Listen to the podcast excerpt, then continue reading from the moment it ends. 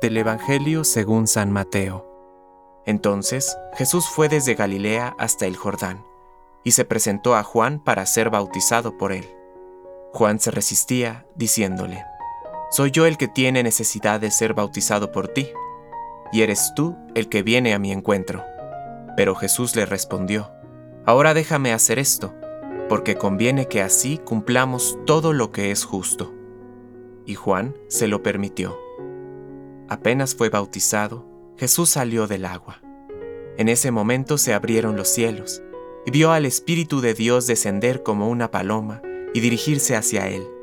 Y se oyó una voz del cielo que decía, Este es mi Hijo muy querido, en quien tengo puesta toda mi predilección.